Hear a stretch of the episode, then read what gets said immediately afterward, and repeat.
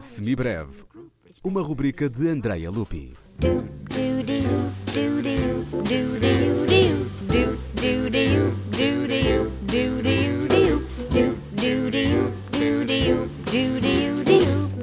Em 1953, na União Soviética, poucos artistas tinham tantas razões para celebrar a morte de Joseph Stalin como Dmitri Shostakovich.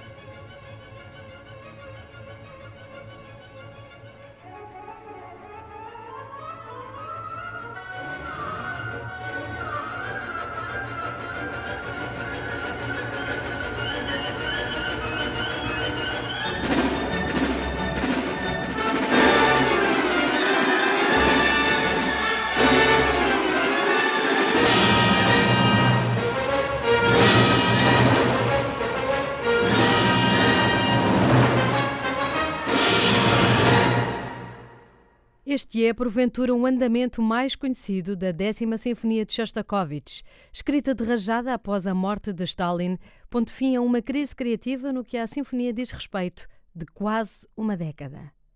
Reza a história que este andamento, brutal, frenético e selvagem, é o retrato musical de Stalin, mas Maxim, o filho do compositor, nega-o.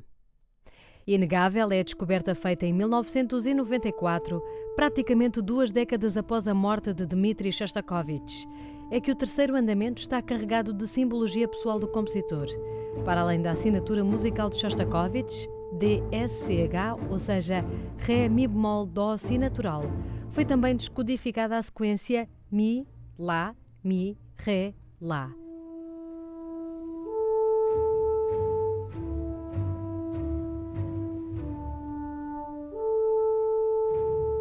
Que reunindo diferentes tipos de nomenclatura é como se soletrasse a palavra Elmira.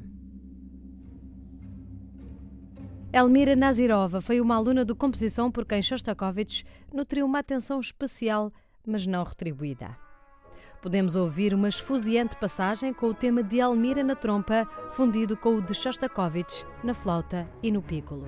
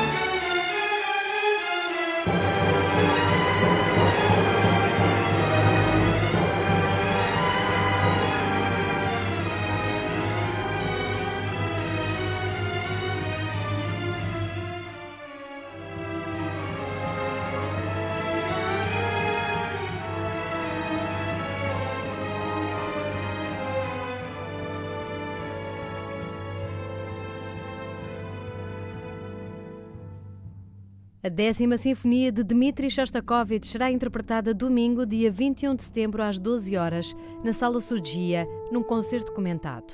Mais informação em casadamusica.com. Like it so much, I'll doodle some more. Do do you, do do you, do you.